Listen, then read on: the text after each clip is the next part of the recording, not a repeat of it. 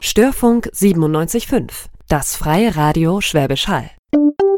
Talk mit Dana. Menschen, Geschichten, Emotionen. Spannende Gäste live im Studio bei Dana Dietzimmern. Hallo zu Folge Nummer 31 und ich habe heute auf dem Störfunk hier, auf dem freien Radio Schwäbisch Hall, meine allererste Live-Sendung. Ich bin da schon voll aufgeregt, weil die Technik ist hier so unterschiedlich, wie ich das kenne. Aber ich denke mal, laut Pegel werde ich gesendet und ich habe heute einen Studiogast hier sitzen, den Peter Emrowitsch. Das habe ich bestimmt falsch ausgesprochen. Ja, leider. Oh, verdammt. es ist ja auch verdammt schwer. Dann üben wir es nochmal. Wie heißt das? Morowiec. Es ist ein hartes R. Und da sind wir auch schon genau da, denn der Name ist nicht bayerisch oder. Genau, der, richtig. So. Das ist ein polnischer Nachname. Das ist ein polnischer Nachname. Das heißt, du bist gebürtig aus Polen. Richtig, ja. Genau. So, warum der Peter heute hier ist, das ist relativ simpel, denn der Titel der Sendung ist Mutbringer. So, und Peter ist ein Mutbringer, denn er hat einen YouTube-Kanal und macht mit seinen Videos indirekt Mut. Und zwar indem du Menschen inspirierst, richtig? So sieht's aus. Direkt und indirekt. Sowohl oh. als auch. Okay. Hm, wo finden wir denn mal einen Anfang? Also es ist so, du bist in Polen geboren und das ist irgendwann in den 70er Jahren gewesen. Ja, ich bin Jahrgang 77, also eigentlich hier jetzt schon ein alter Hund mit bald 41. Okay, so. Ja. Und war jahrelang eine ja. feige Sau, wenn man ah, das so nennen Ja, weil darf. wir ein bisschen das Nebenthema ist nämlich Achtsamkeit, auf sich hören und einfach sein Leben leben und verwirklichen. Richtig. So. Und ja, bei dir ist es so, in der Kindheit, du bist auf dem Land aufgewachsen, das war alles erzkatholisch, das können wir uns, wir sind da hier nicht ganz in Bayern, das können wir uns nicht ganz so vorstellen, aber es war sicherlich eine heile Welt. Ja, idyllisch. Ne? Also so auf dem Land mit, mit Tieren und vom Wald umgeben, von Flüssen umgeben. Also eigentlich war es immer sehr viel in der Natur und jeden Sonntag in der Kirche, ja. Gut, das gehört ja dazu, wenn man katholisch aufwächst, immer nicht? mit Beten, Bibel und die ganzen Geschichten. Es war eine sehr schöne Kindheit, würde ich sagen, ja. Durchaus. Wow. Okay, so auch draußen spielen, Natur. Ähm ja, wir sprechen eben von den 70er, 80er Jahren, besonders die 80er. da gab es nicht. Wir hatten ein Schwarz-Weiß-Fernsehen mit drei Sendern, so ähnlich wie es hier auch in Deutschland Und war. Und die waren auch sehr geprägt, wahrscheinlich diese Sender, politisch geprägt. Also. also ich, ich habe nur Zeichentrickfilme und Kinderserien geguckt, deswegen ja. alles halb so schlimm. In deiner Kindheit hast du dann irgendwann so ein bisschen was für dich festgestellt? Ja, das ist hm, dann natürlich ein bisschen schwierig. Mit elf fing es an, ein bisschen früher mit neun, mit zehn, so wenn es quasi auf die Pubertät zugeht und ja. man überhaupt gar keine, also null Aufklärung bekommt. In der Schule, in der Kirche ja sowieso nicht, aber auch dementsprechend auch nicht in meinem Elternhaus.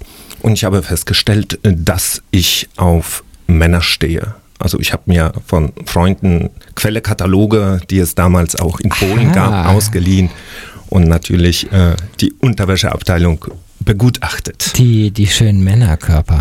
Ja. Das ist ja äh, aus heutiger Sicht gar nichts Schlimmes. Aber damals und als Kind ist natürlich so, oh, ist das so, ich bin nicht normal? Nein, gar nicht. Da ich das überhaupt ah. nicht kannte, auch um mich herum gab es sowas nicht ging ich eigentlich davon aus, es sei eben normal. Ah, okay.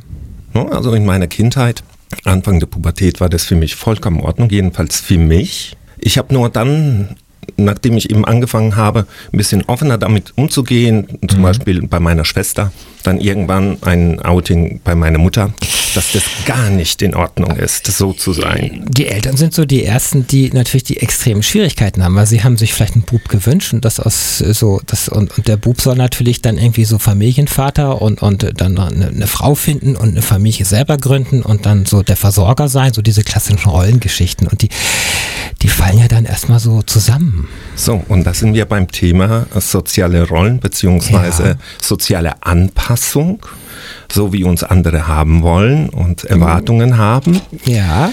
So habe ich diese ja auch zu spüren bekommen. Nur in diesem Fall muss ich sagen, war ich der sehr intolerant. Das, damit meine ich, da wollte ich mich nicht anpassen. Du das ist ja ein Stück von Stärke, das man aber auch dann in sich haben muss. Also normalerweise ist, ist, ist, ist das normalerweise ist ja gut.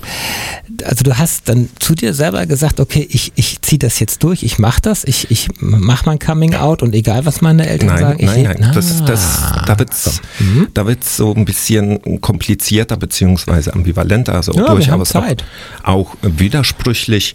Ja. Es war eher so, das ist nicht meins, richtig, also so Freundin, Familie gründen, das Mhm. habe ich relativ festgestellt, das funktioniert für mich nicht. Mhm. Es ist nicht so, dass ich mich da nicht ausprobiert hätte. Ich hatte auch eine Freundin, aber das war relativ schnell klar, dass das, das, das ist es nicht. Punkt sie- aus, das ist es nicht. Hat sie das auch gespiegelt dir? Also, dass sie sagt, oh, nee, Naja gut, sie hat Schluss gemacht. okay, dann hat sie das deutlich äh, zu verstehen gegeben. Ja, das ist korrekt. Mm. Und die, dieser, dieser Widersprüchlichkeit, die zeigt sich dann dementsprechend, ja, ich habe es ausprobiert, aber ich wusste, es ist nichts für mich. Mm. Aber ich habe es für mich behalten. Also ich habe es nie an die große Glocke gehangen, so von wegen, hallo, ich bin schwul, lass mich mit euren Wünschen und Erwartungen in Ruhe. Ich habe es wirklich für mich behalten. Es war eben so, ja, der, der ewige Junggeselle vielleicht dann in der Ist ja in der. Schule auch schwierig. Also in der Schule hast du dann auch das Hänselpotenzial letztendlich, wenn das so rauskommt. So, dass, dass ich schwul beziehungsweise ein Dauersingle-Typ, ja, Ja. Ich muss da sagen, davor wurde ich zum Glück wirklich bewahrt. Ich weiß nicht, ob das an meiner Körperstatur liegt, an meinem durchaus offenen Wesen, aber mit Mobbing hatte ich in diesem Bereich erstmal nichts zu tun. Ich habe mir jedoch Mobbing ausgemalt in meinen Kopf. Ja, das Kopfkino. Äh, Wie war denn das? Du hast dich bei deiner Mutter im Prinzip dein Coming Out gehabt. Da ha- hast du es ja auch lange überlegt, oder war das ein Zufall oder oder? Na, zuerst war meine Schwester dran. Ja, der Druck, der innere Druck, der wächst dann enorm. Weil man will ja sich selbst sein oder sich selber mal entdecken und erforschen, wer bin ich denn überhaupt? Und so innere Erwartungen, beziehungsweise auch die von außen, die hindern ja einen daran. Du darfst nicht so sein. Es ist schlecht und böse, dass du so bist, wie du bist. Und das ist wahrlich ein innerer Kampf. Aber irgendwann jeder steht dann vor seiner inneren Wahl. Entweder, ich, ich nenne es mal wirklich dramatisch, hochdramatisch. Und ich glaube, viele Schicksale haben so geendet. Man hält den Druck nicht stand und gibt nach und entscheidet sich aus dem Leben zu scheiden. Drastisch, wirklich dramatisch. Ja. Oder man springt quasi innerlich durch diese Angst hindurch und sagt, okay, ich spreche es aus. Und ich habe das bei meiner Mutter ja gemacht. Und dann habe ich eben, wurde die Angst, die ich mir eingebildet habe, das heißt, dass ich Ablehnung erfahre, leider in den allerersten Fall auch erlebt. Das heißt, es gab sehr viele Tränen und ich will es nicht wahrhaben. Ah. Ja, also da war es wirklich dramatisch und ich drohte quasi oder wirklich quasi, ja, wie soll ich es ausdrücken, meine Mutter zu verlieren? Kann man das so Äh, Ja, ja. ausdrücken? Ja, ja. Ja, ich, Ich meine, sie wird immer auch. deine Mutter bleiben, aber im Prinzip ist da erstmal eine riesen Distanz natürlich dann. Genau. da. Und statt für mich selber zu kämpfen, habe ich den Rückzieher gemacht. Nee. Doch. Aber du hast deiner Mutter erzählt, Mama, meine sexuelle Orientierung, die ist nicht so, wie du genau. vielleicht glaubst. Ähm. Ihre Reaktion war so wie im schlimmsten Fall ausgemalt, also negativ. Zieh aus, gehst weg oder Äh, Nein, das nicht, aber Ablehnung. so, so Kühlschrank spielen, keine Kommunikation und äh, Naja, ein Liebesentzug Ja. ist eine bewährte Ja. Strafe. Ja. Du hast aber zum Glück eine Schwester. Ja. So, und wie, wie, wie bist du mit der in, der in dieser Lebensphase zurechtgekommen? Ich muss an dieser Stelle sagen, dass meine Schwester und ich natürlich so ihr eigenes Leben ge gelebt haben in der Zeit. Ja. Wir hatten zwar Anführungszeichen wirklich so gemeinsames Kinderzimmer, also so ein Durchgangszimmer eher. Mhm. Wir waren durchaus nah beieinander, aber wir haben bis zu einem bestimmten Alter wirklich getrennt unser eigenes Leben gelebt. Hier steht das Stichwort neue Revue. Ach so. Ja. Wir hatten ein Genau. Vorgespräch, das mal für die Zuhörer und Zuhörerinnen. Ja, ja, Wir haben vier. Stunden uns unterhalten und haben dann am Ende überlegt, wie das in 60 Minuten reinbekommen. Und wir haben ja auch schon neun Minuten rum. Also die neue Revue. Ach so, ja. Möchtest du es erzählen? Ja, klar. Das, nein, doch, Ja. ich erzähl's. Ich erzähl's, weil das wirklich bezeichnend ist für mein, was in mir innerlich vor sich ging. Ja. Und zwar ich, ich bin ja mit elf Jahren nach Deutschland gezogen. Da mit meiner Schwester, mit, Genau. mit meiner Mutter. Also quasi in eine neue Welt. Also in, in Polen gab es keine. Das kommt ja auch noch Plättchen. dazu. Du, du hast das Coming Out gehabt, wo du so 15 warst ungefähr. So, Ja, das heißt, du warst genau. dann schon, ihr seid vorher nach Deutschland gezogen. War das vielleicht auch so ein bisschen, weil wir hier schon eine andere Kultur haben? Es ist nicht so katholisch, es ist ein bisschen freier. War 70er Jahre oder nein, nein, 80er das ist, Jahre? Aber, nein, die 90er. Ich bin 90er. jetzt hier in den 90ern. Ah, Ich okay. bin 89 nach Deutschland. okay. Also noch quasi durch die Mauer hindurch. Dann hatte ich das ja ein bisschen auch geholfen hier vielleicht, dann hier das Coming Out auch erst zu machen. Ah, da hat es angefangen, dass, dass Plakate draußen hingen mit nackten Männeroberkörpern. Ja, natürlich. und ich mit dem Fahrrad hin und her gefahren bin, einfach nur um Okay. heimlich zu gucken. Ja, Fernsehwerbung allein schon, ne? So die Duschgel-Werbung und so. Das Ja, ist ja, das, äh, und so, und dann kommt der Junge in die Pubertät. So, und dann fällt ihm und seiner Schwester und mein Cousin die neue Revue in die Hände. Oh. So, mit auch viel nackter Haut. Wer das die nicht kennt, was ist das? Eine Fernsehzeitung? Äh, so eine, ich so ein ich, ich, kann es gar nicht, also damals, ich meine, dass es die neue Revue war. So, Ja. so richtig weiß ich es nicht genau. Jedenfalls durchaus sehr viel nackte Haut. Vielleicht so der billig Playboy Ah. oder Playgirl. Äh, Ja, und dann hat man natürlich optische Reize und das ist natürlich schon interessant. Genau. Und dann haben wir so durchgeblättert Ja. und dann habe ich meiner Schwester und meinem Cousin gesagt, was mir gefällt. Und dann war es eben so ein Typ, der am ähm, Schwimmbadbecken stand halt. So ein italienisches Modell. total entblößt. Und dann dachte ich, das gefällt mir. Und Ja. deren Reaktion war wiederum lächerlich machend. Wie? Ja, was? Ja, hm. So immer die, die anderen ein bisschen klein halten oder es einfach nicht verstehen. So, genau, ich habe so offen, ich habe um, offen ausgesprochen, was mir gefällt Ja. und, und die Reaktion war ablehnend. Das heißt, ich habe Ablehnung erfahren. Jetzt vielleicht in diesem Zusammenhang, das ist wahrlich komisch, was so in den eigenen Köpfen dann später im Leben vor sich geht. Ja. Mm, Fasching, Karneval Genau. Fasching. Äh, auch, ich glaube, da war ich noch keine 15. Aber so, wir bewegen uns wirklich in der, in der Pubertät. Ähm, Schulfasching, jeder soll verkleidet kommen, ist klar. Und ich bin als Frau verkleidet, im roten Kleid mit roten. Ähm, Wie groß bist du? Das wird mir gerade mal erklären. also aktuell 1,94, 95. Okay, ja, das ist natürlich auch sehr weiblich, schon von der Größe her. Naja, wie man es nimmt. Jedenfalls von meiner Tante noch eine blonde Perücke ausgeliehen und auch geschminkt. Nicht alles selber. Jetzt kommt eben so auch so das Paradoxe an der Geschichte. Meine Mutter Ja. hat mir dabei geholfen. Ah, So, BH mit Tennisbällen drin. Also so richtig, nicht nur so optisch, wo man sieht als Spaß, sondern versucht so Richtung Drag Queen wirklich mal. So. Und so bin ich zur Schule. Und an dieser Stelle, ich habe ja so eine Schulkarriere hingelegt von der Berufsschule, Berufsfachschule, Wirtschaftsgymnasium, Studium und so weiter. Also angefangen hat es ja an der Hauptschule.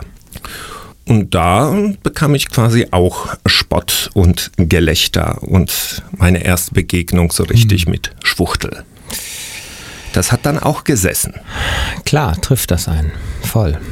Ja. Das Widersprüchliche an der- an der Geschichte ist, dass mich dabei meine Mutter unterstützt hat, aber quasi nur als Spiel und als Show-Element, aber nicht, dass das bloß real wird. Ja, so ein bisschen Hilfe halt, weil sie vielleicht gesehen hat, wie du irgendwo leidest und wenn sie, du ein bisschen Unterstützung kriegst, dass Ja, es ich besser mach, ich, wird. ich mache meine Mutter überhaupt keine Vorwürfe. Nee. Sicherlich, sie hat so ihre eigenen Erwartungen und Wünschen ans Leben gehabt. Oder hat sie immer noch. Und sie wurde ja auch erzogen. Ich, sie hat das, weil ich, ja, als Schutzinstinkt, das, das sprichst du richtig an. So, und irgendwann ist die Schulphase zum Glück ja auch vorbei und dieses ganze Mobbing und diese ganzen Leute um dich rum, die dich dann doch irgendwie nicht verstehen oder vielleicht so mit sich selber ein Problem haben, hacken sie auf anderen rum. Das ist so der Klassiker. Und dann geht es in die Berufsausbildung. Was hast du denn dich entschieden? Was wolltest du lernen? Ja, das. Jetzt wird's wirklich, also jetzt kommt das zweite Drama. Also nach dem ersten Drama, so die eigene Sexualität erkennen und anerkennen, ging's dann mit der beruflichen, wie geht's dann im Leben weiter? Ja. Ich habe äh, Zivildienst, einen sozial geprägten Zivildienst gemacht, Ja. in einer Jugendfreizeitstätte in einem Problembezirk in Ludwigshafen am Rhein, also Hemshof. Hier und da in der Vergangenheit kam es mal in der Presse vor, jetzt aktuell nicht. Also sehr großer Migrantenanteil im, im Stadtteil und da eben ein Ja. Jugendtreff. Da ging es wirklich hoch her. Wurdest Hat du mir, anerkannt, wie du warst? ich habe das ja nie nach außen gelebt. Äh, Ja, man merkst du ja auch gar nicht so an. Nö, Nö, nö, nö. richtig. Ich, ich bin da der klassische hetero, äh, het, Ja, heterosexuelle. die, die, die weibliche Schwule, so die, genau. ja. Ja, es macht es ja dann einfacher, zumindest im Job und in, in der Gesellschaft hier. Ja, aber Na. jetzt eben zurück zum, zum Stadtteil. Und da habe ich überlegt, hm, ich sollte in die soziale Richtung gehen, mit Menschen zusammenarbeiten. Das, das gibt mir auch Stärke und ich kann auch Stärke zeigen und kann auch helfen. Jetzt ist es aber so, ich bin ja auch durchaus ein kreativer Mensch Ja. und dachte mir, hm, vielleicht sollte ich eine kreativ-künstlerische Ausbildung und einen Studiengang machen. Und dann kommt noch der dritte Faktor. Ich war auf einem Wirtschaftsgymnasium, also Thema BWL und VWL lagen mir auch. Warum nicht BWL studieren? Oh, das ist natürlich was, was sehr Kreatives. So, jetzt kann ich würfeln oder mich irgendwie versuchen, einen Kompromiss zu finden. Und das Soziale war für das Herz und für die Seele, weil ich damals dachte, da kann man eh nicht reich werden in diesem Bereich. BWL n- nur für den Geldbeutel quasi gedacht, also eher vernunftstechnisch. Und dieses Design, Grafik, Kommunikationsdesign war irgendwie so für mich die Verbindung von beiden. Und dann habe ich das in Mannheim studiert, 2000 bis 2004, Kommunikationsdesign.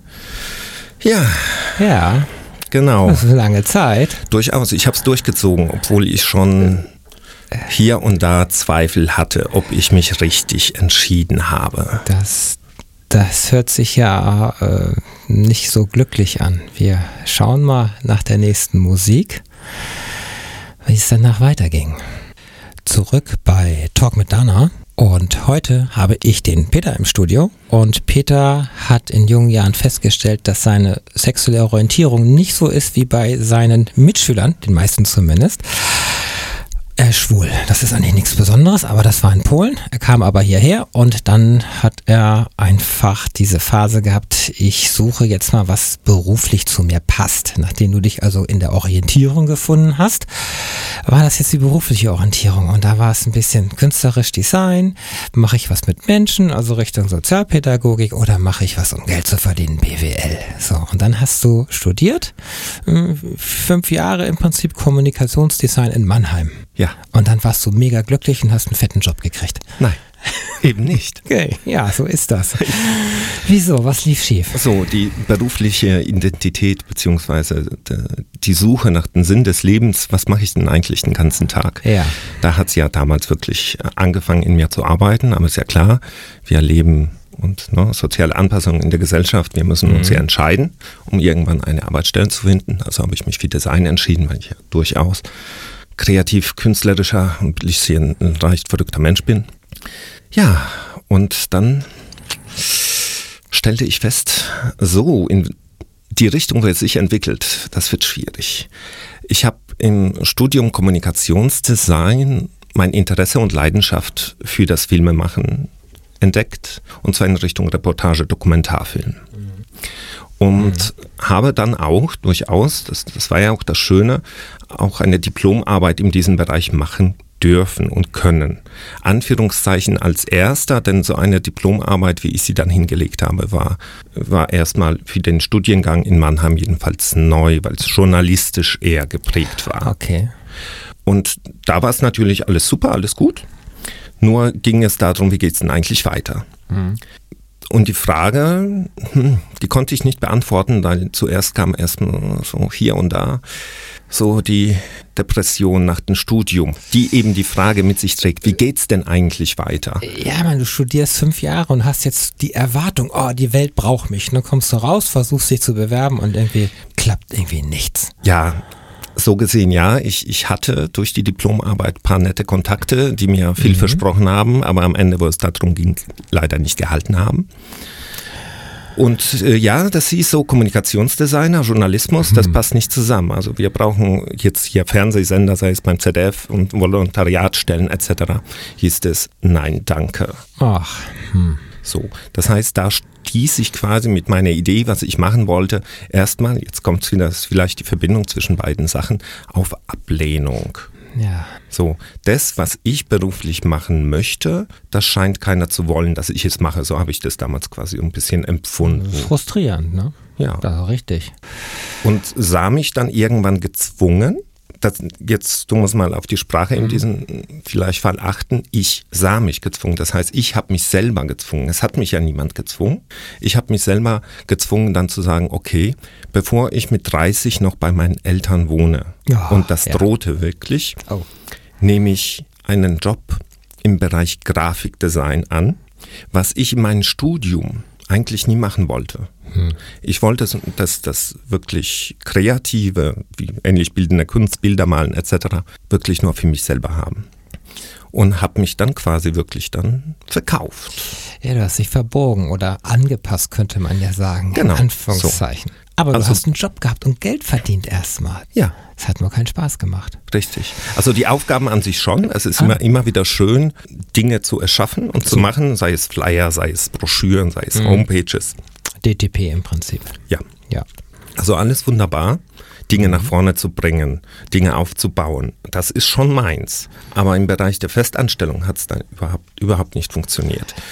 Das ging so ein halbes Jahr. Es war so 2007. 2007 in Ja. Aachen in Ja. einer Marketingagentur. Yep. Ja. Also ich so. bin von, von Mannheim damals nach Aachen gezogen, ganz alleine. Das heißt, der Freundeskreis und die Familie blieben, wo sie waren. Und ich zog weg, ganz alleine, um die Welt zu entdecken, beruflich Fuß zu fassen und stellte fest, okay, in diesem Berufszweig Mhm. wird es schmerzvoll sein. Du hast es auch nur ein halbes Jahr durchgehalten. Richtig. Bist du ins Ausland. Über Aachen, über die Grenze nach Belgien. Genau, ich wurde zum Grenzgänger. Nicht richtig weit, 20 Kilometer circa. Ja, das, Aber immerhin, ja. da war andere Kultur. Du hattest ein Vorstellungsgespräch. Das war auch alles sehr zufällig mit Kontakten und so weiter aus dem Netzwerk, was ja heute gut ist. Ein Netzwerk braucht man definitiv. Und du bist in einer ähnlichen Geschichte gelandet. So ein bisschen mehr, aber aus dem DTP raus. Es ging Richtung CRM. Ja, Und 3, Richtung- 3D-Animation, Multimedia. Also Medienproduktion. Ja. Okay. Und dort, wo in DTP, wo es ein halbes Jahr war, wurden jetzt dann vier Jahre draus. Das spricht ja schon dafür, dass es dein Ding war. Das heißt so Medienproduktion, äh, das hat ja so für mich auch Kommunikationsdesign, Kommunikation und Medien ist ja, das ist ja das Mittel zum Zweck. Passt ja erstmal. Aber oder? weißt du, was den Frust in mir ausgelöst hat? Nein, erzähl. War das quasi Arbeiten nach Plan, beziehungsweise von 8 bis 17 Uhr, diese klassische 9-to-5-Jobs. Mhm. Ja. Dieses Montag bis Freitag, Ich du weiß. musst ins Büro, du musst Du musst liefern auch. so, du musst liefern Seien Sie und kreativ. so immer schön auf die Sprache achten. Ich muss, ich muss. Also Ich ich, sah mich wieder gezwungen, obwohl es gegen meine Natur war. Du hast dort im Prinzip wie ein Roboter gesessen und abgearbeitet. Ja, mit sehr viel Frust und hier und da innerlich gekündigt und auch kontra gearbeitet be- in der Form, in dem ich gesagt habe, okay, das mache ich jetzt nicht und Projekte habe liegen lassen.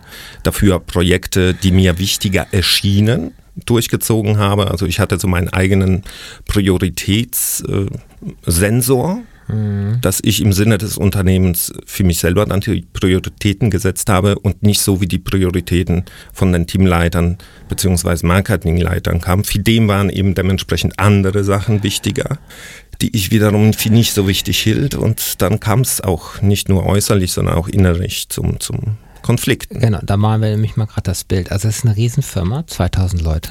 Du Also weit mehr. weit mehr noch so. Du bist nur ein Rädchen im Getriebe und du gehst jeden Abend frustriert im Prinzip nach Hause. Ja. Was hat das, das in dir, wie du gerade sagst, hat das schon einiges angerichtet. Und jetzt kommt dazu noch die andere Situation, die Schulenszene. So, Ja. dein Liebesleben im Prinzip. Das gar nicht stattfand. Das heißt, du hast zwei mega Baustellen, wo du oft bei beiden, die haben dich beide eigentlich nur Energie gekostet, kann man Ja. das so sagen? Ich habe nie das gelebt, was so in mir ist. Und das ist der Punkt.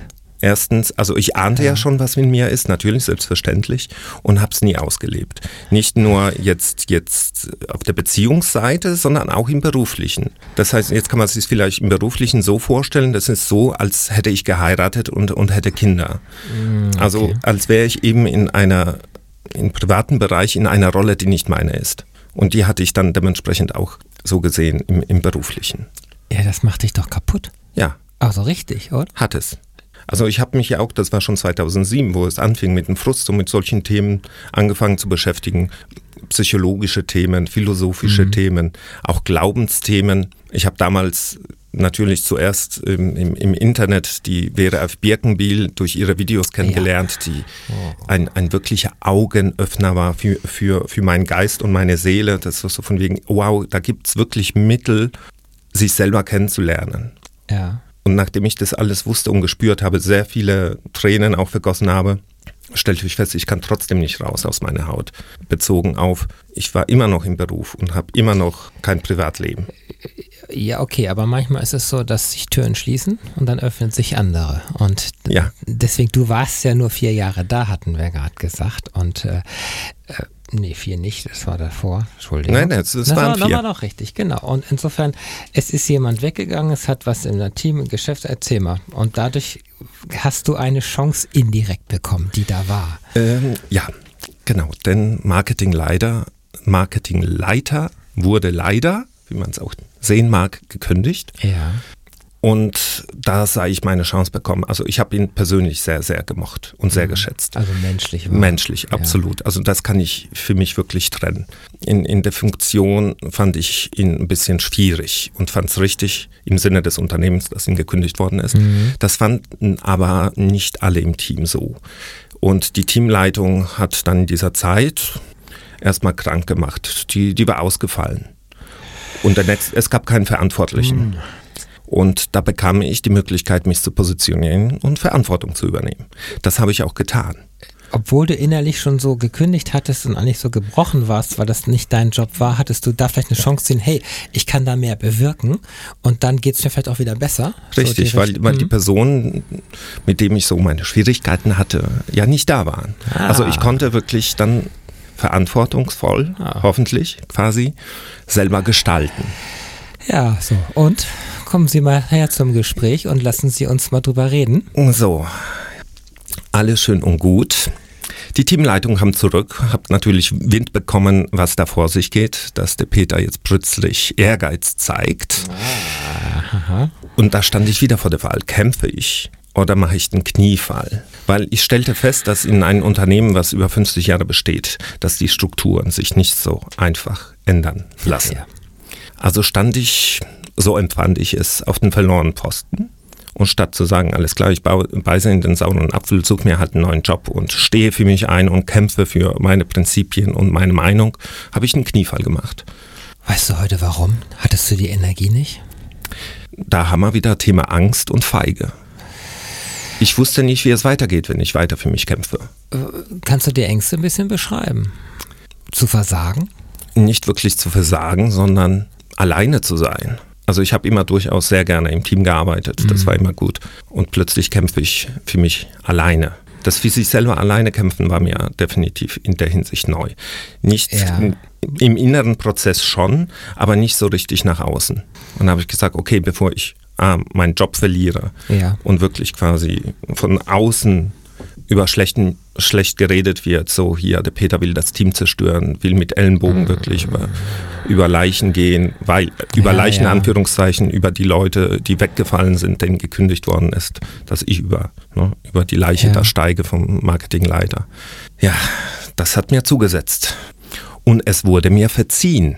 Mein, oh. mein Ehrgeiz, mein Engagement und dass ich nach der Macht gegriffen habe in der Marketingableitung, wurde mir verziehen. Und ich fühlte mich auch irgendwie erlöst. Doch ein Jahr später mhm. bekam ich die Rache zu spüren.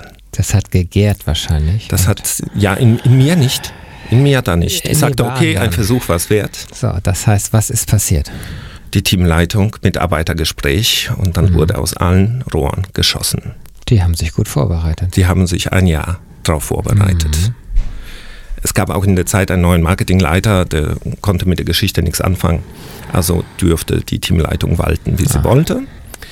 Und dann war ich erstmal drei Wochen krankgeschrieben und psychisch am Ende. So schwer war das. Es du war sehr richtig, persönlich. Du bist richtig abgestürzt. Ich bin richtig abgestürzt, ja. richtig. Alkoholisch, ein kleiner Drogenmissbrauch. Ich habe bei meinen Nachbarn einen Joint mir ergattern können. Ich habe mich wirklich kaputt gemacht. Es hat mich auch psychisch kaputt gemacht, wirklich.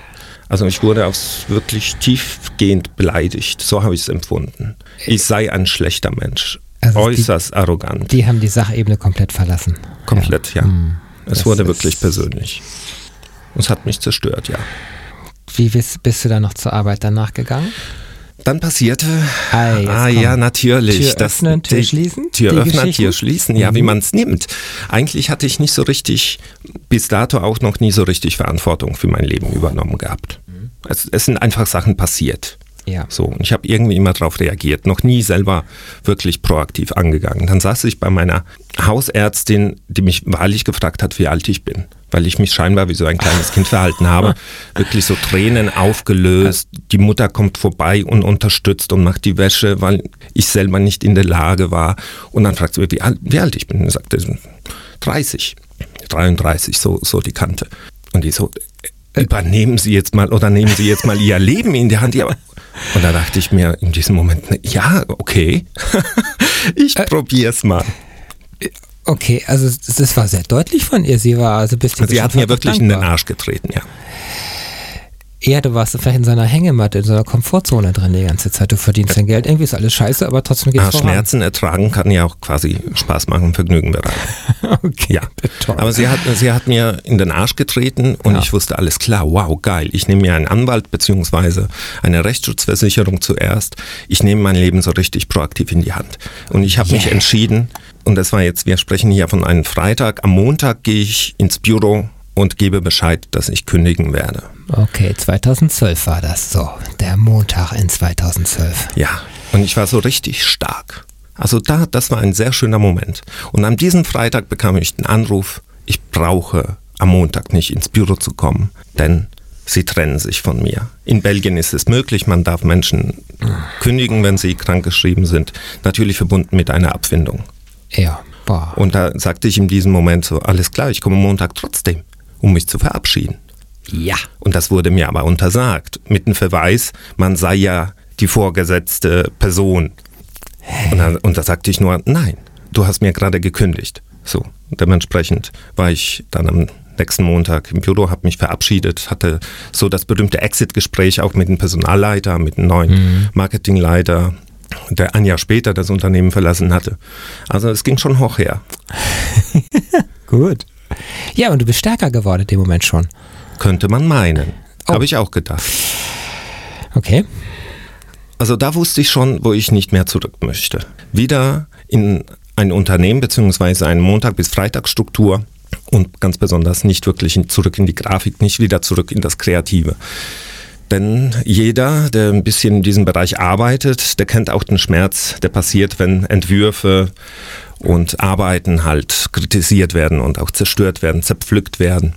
Und es ist mir nie gelungen, sich davon zu trennen. Das heißt, das Kreative war immer sehr, sehr eng verbunden mit meiner Persönlichkeit. Und ich habe es quasi immer persönlich genommen, wenn meine Arbeit kritisiert Ja, worden klar. ist. So, und das hat auch Schmerzen. Und da, da wollte ich nicht zurück, wieder in so einer seelisch quälenden. Du bist ja auch von Belgien dann erstmal ortsmäßig zurück nach Mannheim, wo du heute noch lebst. Ja, aber das Blöde an der Geschichte, ich bin ja wieder in den gleichen Job zurück. Ganze vier Jahre. Und darüber reden wir gleich, was da dann passiert ist. Ja, jetzt nimmt's Fahrt auf. Zurück bei Talk mit Dana. Und wir waren, ich habe heute den Peter im Studio und Peter nennt sich selber Mutbringer. Aber momentan haben wir noch nicht viel gehört, was uns Mut gemacht hat.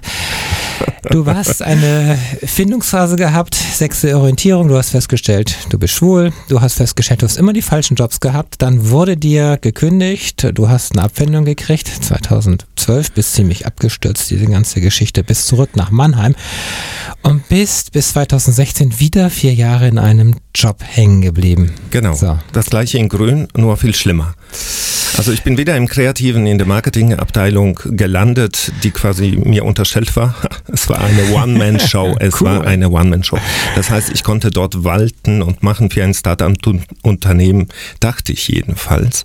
Aber da habe ich natürlich die Rechnung ohne die Geschäftsführung gemacht. Und die wollten immer andere Sachen. Und es ist natürlich schwierig, wenn man so eine Kompetenz im Bereich Werbung aufgebaut hat. Ja. Und dann wird auf einen nicht gehört. Also das klassische, so Prophet im eigenen Land. Und das hat mir wahrlich zugesetzt. Klar, du hast wieder nicht beachtet, wieder keine große Rolle, kein nichts bewirkt. Das, das, Genau, eigentlich nur aufs Maul. Eigentlich nur aufs Maul und du- eigentlich immer alles schlecht. wo hast du die Jahre die Energie dann noch hergenommen? Na, wie gesagt, der Mensch ist ein durchaus leidensfähiges Konstrukt. Ja, aber irgendwann ist dein Päckchen auch alle. Ja. So, und du hast es irgendwann nicht mehr ausgehalten. Wie ist es geendet? Jetzt kommen wir jetzt nochmal zu, zu 2007 zurück. Ich habe mich ja währenddessen wirklich immer wieder mit, mit Psychologie beschäftigt. Mhm. Aber immer nur so auf der Wissensebene. Also ich wusste das alles, dass ich wusste, dass ich mich seelisch selbst zerstöre. So. Ja, das wissen die Raucher ja auch. So, so, so, so, ähnlich, genau. Ja. Also ich wusste, dass ich Scheiße baue. Hast du geraucht die letzten Jahre? Ich war Raucher, ja. ja. Und jetzt kommt was sehr Interessantes. Weißt du, wie ich aufgehört habe? Ein kleines Geheimnis. Kann jeder mal ausprobieren für ja, sich. Es, es, dauert lange, aber ist dafür sehr nachhaltig. Ich habe mir eingeredet, dass ich in Wahrheit nicht rauche. Ich wüsste es aber noch nicht. Das heißt, ich habe weiter geraucht und habe mir dabei gesagt, naja, oder beziehungsweise wenn andere auf mich zukamen, sagten, Peter, du solltest doch aufhören. Und sagte, ja, ich habe doch aufgehört. Ich weiß es nur noch nicht. Und irgendwann kam das Wissen zum Vorschein. Und ich habe am nächsten Tag keine mehr angerührt, keine mehr angemacht. Und so ist es jetzt schon seit Jahren. Also dementsprechend, das hält an. Es ist wunderschön. Also das Unterbewusstsein, sich gewisse Sachen mal einzureden, das funktioniert. Du hast an dir gearbeitet, die ich Jahre. Hab, genau. Mhm. So, und, und jetzt die positive Wendung war 2016. Es ging wirklich hoch her im Unternehmen, emotional. Wieder war ich fertig und Absturz bedroht. Und da habe ich noch eine mhm. Begegnung mit mir selber gehabt. Mhm. Es kam wieder ein Ab äh, Anschiss von der Geschäftsführung und da habe ich meinen Körper beobachtet. Also ich habe wieder mal achtsam Thema Achtsamkeit, ja. festgestellt, wie mein Herz pocht, wie ich schwitze, wie sich meine Kehle zuzieht, Ängste. wie meine Knie weich werden. Ja, so eine schöne Angstreaktion live erlebt am eigenen Körper und statt irgendwie das abzutun und sagen, das ist jetzt aber schlecht. Es ist immer schlecht, ne? Es fühlt sich ja schlecht an, wenn man sich so fühlt.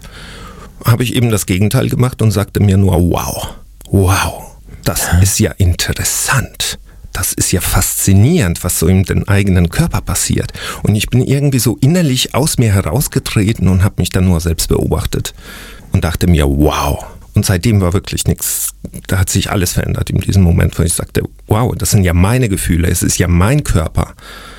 Es, es kommen irgendwelche von außen, irgendwelche Signale, die das bei mir auslösen, aber die lösen es ja bei mir aus.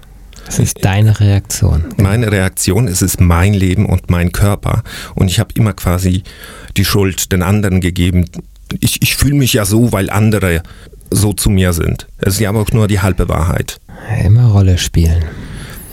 Ja, auch das, aber hm. wie gesagt, in diesem Moment äh, habe ich gesagt, okay, das ist mein Leben. Es ist ja mein Körper. Ich, ich spüre es doch in mir. Ja. Und dann habe ich in der Hinsicht so an mir gearbeitet, dass ich gesagt habe, alles klar so kann es nicht weitergehen. Also ich möchte nicht so leiden, wie ich es in diesem Moment auch erlebt habe. Es ist wirklich ein schlimmes Gefühl. Mhm. Und dann passierte auch noch, noch eine andere Geschichte. Also es sind viele Sachen parallel in, in mir vorgegangen.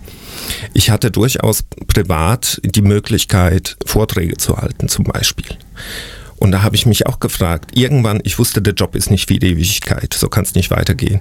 Und durch die Parallelgeschichten, durch Begegnungen mit Menschen, die ich hatte, habe ich festgestellt, okay, wenn ich den Job hier jetzt aufgebe, werde ich nicht sterben. Ich wusste auch nicht, wie es weitergeht. Ich wusste es nicht, wie es weitergeht, aber ich habe gekündigt. Anders, es, gibt ja, der, der Klassiker ist, such dir erstmal einen anderen Job und kündige dann. Oh. Und ich habe es nicht gemacht. Ich habe ohne einen neuen Job gekündigt. Ins Nichts gefallen. Ins Nichts gefallen. Da wow. bin ich gesprungen. Also ich wusste, ich kenne ja meinen Körper und meine Angstreaktion habe ich ja kennengelernt. Ich wusste, wenn es so weitergeht, dann komme ich nicht lebend heraus. Also das klingt genau richtig. Es war genau richtig. Also noch ein, zwei Jahre länger und ich wäre sicherlich Klar. an mir selber zerbrochen. Ja, weil, weil du ja, du kriegst kein positives Feedback, du gewinnst keine Energie, kein Selbstbewusstsein, kein, keine, wenn du diese Wertschätzung von außen nicht kriegst, diese Achtung, diese ganzen Sachen, du kannst dich ja gar nicht verwirklichen. Du, du, sprichst, äh, du, du, sprichst Selbstbewusstsein ein und zwar wörtlich ja, genommen. Ich ja. hatte, ich war mir meiner selbst nicht bewusst, jahrelang, bis zu diesem Moment. Mit Bewusstsein meine ich wirklich wahrnehmen und Thema Achtsamkeit. Und da wusste ich, wenn ich Verantwortung mir wirklich, mich selber liebe, ja, dann kann es nicht so weitergehen. Okay, dann bist du erstmal nicht in ein Loch gefallen, also berufstätig schon, äh, Sperre mit dem Arbeitslosengeld, diese ganzen Geschichten. Ist, ist nicht passiert. Ist alles nicht passiert. Was Nein, ist? ich, ich hatte ja ein psychologisches Gutachten beziehungsweise auch einen Test. Ah. Ich, ich, ich war ja schon Angegriffen. Ah, Ich war schon angegriffen. Es, es gab positive, sehr positive Tendenzen, aber ich auf der anderen Seite auch positive. Deswegen gab es keine Sperre. Alles schön und gut. Und dann habe ich die Zeit genutzt für mich. Wie geht's denn eigentlich weiter? Ja, einfach sich mal sortieren. Was will ich eigentlich? Nicht nur, wer bin ich, sondern auch, was Ja. will ich. Ne? Ja. Und schwupps war ich wieder in der sozialen Richtung drin, die ich ursprünglich ja auch quasi angedacht habe. Vor ähm, über zwei Jahrzehnten. So Fast. etwa. Ja. Fast. Es wäre jetzt hart zu sagen, wo du hast zwei Jahrzehnte gebraucht, dich zu finden. Ich, ich würde noch nicht mal jetzt behaupten, dass ich mich gefunden habe. Ich bin aber Du bist auf einen, dabei. Ich bin dabei. Auf Ja. einen der Weg fühlt sich richtig an. Ich hatte ja über zehn Jahre lang einen wiederkehrenden Albtraum und zwar, dass ich immer im falschen Zug sitze, in der falschen Straßenbahn, im falschen Flugzeug. Immer das Gefühl, falsch zu sein. Wiederkehrende Träume können wirklich ein Zeichen sein. Sollte jemand für sich mal ausprobieren. Hast du den Traum noch gehabt, die Tage? Nein. Ja. Den habe ich seit gut eineinhalb Jahren nicht mehr. So, und was ist da passiert? So, ich habe mich jetzt für einen ungewöhnlichen Beruf entschieden. Ich bin Pflegehelfer, Pflegeassistent. Das heißt, ich habe eine 1 zu 1 Betreuung mit jemandem, der im Rollstuhl sitzt, 24 Stunden am Tag. Das heißt, ich habe 24 Stunden Dienste. Ich kann hier und da auch, auch schlafen, wenn es mir gelingt, beziehungsweise wenn es den Klienten auch gelingt zu schlafen. Und ja, das ist sozusagen äh, mein Hauptberuf aktuell. Gehst du dran auf? Es tut mir gut. Bist du ein Stück geerdet worden dadurch? Äh, Auf, auf jeden Fall, weil wir sprechen von jemandem, der eigentlich nur einen sehr begrenzten Ra Aktionsradius hat. Das heißt, er kann seinen Elektrorollstuhl bewegen, kann die PC-Tastatur und ein Handy benutzen, aber sich nicht selber gänzlich das Gesicht waschen zum Beispiel. Also er kann nicht laufen, also sitzt im Elektrorollstuhl, muss halt nachts auch gedreht werden, muss angezogen werden. Also jemand, der ja ein, ein, ein herausforderndes Leben führt und es auch, meistert. Das heißt, er er ist psychisch, mental sehr stark. Und das hat mir natürlich imponiert, dass jemand, der für uns, die normal laufen können, normal leben können, der wirklich so eingeschränkt ist, so sein Leben meistern kann. Das hat mir wirklich imponiert. Bis, bis heute. Weil du es so ein bisschen auch mit dir vielleicht vergleichst oder weil du überhaupt mal siehst, wie schlimm eigentlich was, was noch sein kann, was sich Leben nennt. Ja, ich meine, ich habe ja jahrzehntelang gejammert. Andere jammern auch, ne? Das, Äh, ja. So. Äh, Wie, wie scheiße doch das Leben ist, äh, wie scheiße doch die anderen sind und so weiter. Und dann kommt einer, der könnte es auch sagen, tut es aber nicht, der nimmt so sein Leben selber in die Hand. Und das hat mir imponiert. Und da war ich schon in, in dieser Ja. Zeit, in dieser Phase, wo ich wusste, jetzt geht's los, jetzt beginnt das Leben, jetzt nehme ich wirklich Verantwortung an Du und gestalte mein Leben selbst. Du bist gewachsen irgendwo. Jetzt Dermaßen. An den, an den Anforderungen ich auch. ich habe mich von den Erwartungen und Ansprüchen anderer, die real waren und teilweise auch ein, eingebildet, auch frei gemacht. Ich sage, Das sagst du so einfach. Wir hören Leute zu, die sagen, oh, ich spiele auch irgendwo eine Rolle, ich verbiege mich, ich, ich denke immer, ja, ich die muss man erstmal spüren. Das die muss man wahrnehmen, die ja. muss bewusst wahrnehmen, nicht einfach so als Hinterhall und Echo, sondern bewusst Mhm. wahrnehmen. Verdammt, ich spiele jetzt hier etwas oder ich mache es nur anderen recht. Dessen muss man sich zuerst bewusst werden. Das ist schon der erste Schritt. Das andere zu erkennen, dass die Situation so ist und dass es und dann zu sagen, das passt nicht zu mir. Das ist ja die nächste Erkenntnis. Und Ja. zu sagen, ich, ich lege das ab, aber so einfach kann man es nicht ablegen. Richtig. So, und da habe ich gedacht, ich bin ja auch noch auf dem Weg. Ich, es, ich, ich Ja, bin im Werden. Ja. Ich bin im Werden durchaus extrem und zuversichtlich und auch positiv. Also ich habe wieder das Vertrauen ins Leben zurückgewonnen Mhm. und das möchte ich ja auch teilen. Und dann kam eben die Entscheidung, den YouTube-Kanal Mutbringer ins Leben zu rufen, wo ich eben von mir persönlich erzähle, aber Ja. auch sich eben mit Menschen zusammensetze und über deren Werdegang und Entwicklung erzähle. Daher kennen wir uns. Das Geheimnis können wir lüften, weil du hast mich dort ins Interview genommen und ich habe meine Geschichte erzählt und wir gehen auf die 5000 Klicks so. Ich bin da total happy drauf, um, also stolz drauf so rum und äh, dieser Kanal, du hast dort Leute im Interview, die auch ihre Geschichte erzählen, so wie ja hier bei Talk mit Dana letztendlich auch, du Ja. jetzt deine Geschichte erzählt hast. das ähm, bringt dich voran irgendwo, indem du die anderen Geschichten siehst, deine Mist oder wie? Es ist ja auch eine Quelle der Inspiration. Ja. Erstens, ich habe immer Menschen beneidet oder war immer anerkennend unterwegs, wo ich Menschen gelernt, äh, kennengelernt habe, wow, die nehmen ihr Leben selber in die Hand. Mhm. Also auch in der Zeit, wo es bei mir nicht der Fall war. Und dann habe ich selber die Erfahrung gemacht, wow, das funktioniert ja wirklich. Man kann ein glückliches und sinnerfülltes Leben führen, wenn man nicht eben auf die Erwartungen und Ansprüche anderer so achtet. Es bedarf immer oft eines Anlasses, denke ich mal, dass äh, ja. man aufwacht. So. Na, es gibt zwei Arten von Menschen, wenn ich das so platt ausdrücken darf, in diesem Bereich. Nee. Menschen, die machen sich wirklich von Anfang an überhaupt keine Gedanken, was andere denken oder recht wenig. Das heißt, sie mhm. achten mhm. da gar nicht so drauf. Das heißt, sie leben durchaus selbstbewusst ihr Leben und gestalten es so, wie sie es möchten. Äh, es gibt viele glückliche Menschen, die einfach, wo wir sagen, naja, das sieht für mich noch nicht so aus, aber die sind in sich äh, schon ja, irgendwo Genau, glücklich. das heißt alles, alles schön ja. und gut. Und auf der anderen Seite gibt es die Menschen, so ich finde, so wie ich, die gerne möchten und mehr erleben möchten, im Leben mehr wollen, aber sich das irgendwie nicht trauen, sich das nicht selber zugestehen können oder wollen, weil dann sagt vielleicht die Frau, der Mann, die Mutter, die Eltern, der Freundeskreis irgendwas darüber, irgendetwas Abfälliges. Man, ne, das heißt, da, da spielen viele, viele Ängste eine Rolle. Eben. So dieses Wollen, aber nicht können. Ja, und diese Erkenntnis, du hast das ja jetzt oder bist noch auf dem Weg, aber du hast es für dich erlebt, wie gut dir das tut. Es ist der Wahnsinn, ja. Zu sich zu stehen, auf sich zu achten. Du hast äh, mit dem Rauchen aufgehört, du hast äh, von der Ernährung Gewicht, äh, da kann man schöne YouTube-Videos sehen, wo du dich da abstrampelst und schwitzt. Also mein Körper achtest, und ich, ja. Genau. Das ist so, weil Körper und Seele, das muss ja auch irgendwo eine Einheit sein und dass auch dein Körper zu dir wieder passt, weil du hast ihn oft vielleicht da ein bisschen schleifen lassen. Und das, das bringt dir ja auch positives Feedback, wenn der Körper zu dir sagt, ja, wow, ich fühle mich gleich viel agiler oder viel wohler. Ist es so? Ja, der, der Mensch und ich auch äh, habe das meinen Körper viele schlimme Dinge angetan über die Jahre. Ja, das, du bereust das so ein bisschen, ne? so glaube ich. Es ist passiert. Also ich, es gibt keine Zeitmaschine. Also ich habe ja. wirklich so meinen Frieden auch damit gemacht. Du, das war alles gewesen und letztendlich schau nach vorne. Wie geht's weiter? Was denkst du? ja, Mutbringer soll wachsen. Wir sind ja am 21. Oktober äh, in Stuttgart auf der Bühne. Ja, da hast du freue ich mich Stunde, auch wahnsinnig drauf. Äh, da kannst du deine Geschichte vor Publikum erzählen in der Kulturinsel. Das ist einfach bei talkmitdana.de nachzulesen. Das war die kleine Eigenwerbung.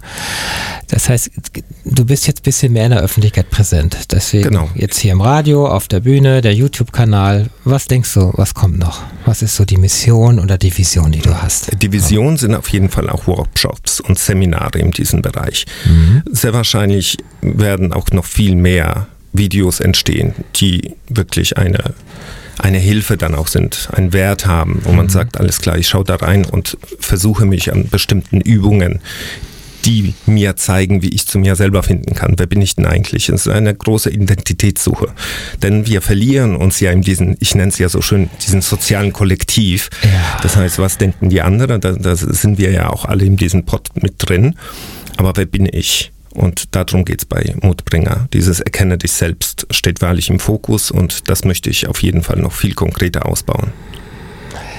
Dass, äh, wenn die Zuhörer jetzt da sagen, wow, ich finde mich da wieder, ich kenne mich da wieder, dann hast du schon viel geschafft, diese Inspiration weiterzugeben, dass Menschen wirklich ihr Leben leben, ihr wahres Leben leben und erstmal sich auf nur sich konzentrieren. Ja, erstmal wirklich aus so eine persönliche Entdeckungsreise ja. gehen sich von Neuem selber entdecken. Weil sie letztendlich dann glücklicher werden. Und wenn sie glücklich sind, können sie es ausstrahlen in ihrer Beziehung, an der Arbeitsplatz. Ja. Man muss nur durch die Angst hindurch. Die Angst, die Ergebnisse der Angst können dann real sein oder auch nur eingebildet. Ja. Ne, also entweder wird man verlassen und man verliert Freunde. Dann gewinnt man neue. Oder Leute finden einen lächerlich oder was auch immer aber man gewinnt dann andere, das ist richtig. Richtig, weil du dich veränderst, müssen auch andere Leute zu dir dann irgendwo auch passen, weil alles sich dann verändert, auch die Gefüge drumherum. Ja, oder es passiert was gänzlich anderes und allen anderen finden es geil, wie man sich verändert und finden es richtig klasse und super. Ja. Das kann ja auch passieren. So, jetzt haben wir ein bisschen Mut ausgesprochen, denke ich. Ja, yes, ich, ich bin unvergleichbarweise glücklich mit meinem Leben. Ich schmeiß mich jetzt gleich ins Auto und muss noch zwei Stunden zurück nach Mannheim fahren, weil ich ja 24-Stunden-Dienst vor mir habe. Hast du heute wieder die 1 zu 1 Pflege, ja. aber du gehst drin auf. Ja, ja. Das, das ist einfach alles, alles gut aktuell. Und so muss es im Leben sein. Es gibt Höhen und Tiefen und aus den Tiefen kann man sich rausziehen. Das haben wir heute gehört in der Sendung. Es war nicht einfach. Du hast lange gebraucht dazu, dich zu finden. Du bist noch dabei, aber ich habe den Eindruck, du bist wirklich gut dabei. Ja, Tito, ne? Ja, also ich danke dir, Peter. Ich danke dir, Dana. Hat wahnsinnig viel Spaß gemacht. Ja, gerne.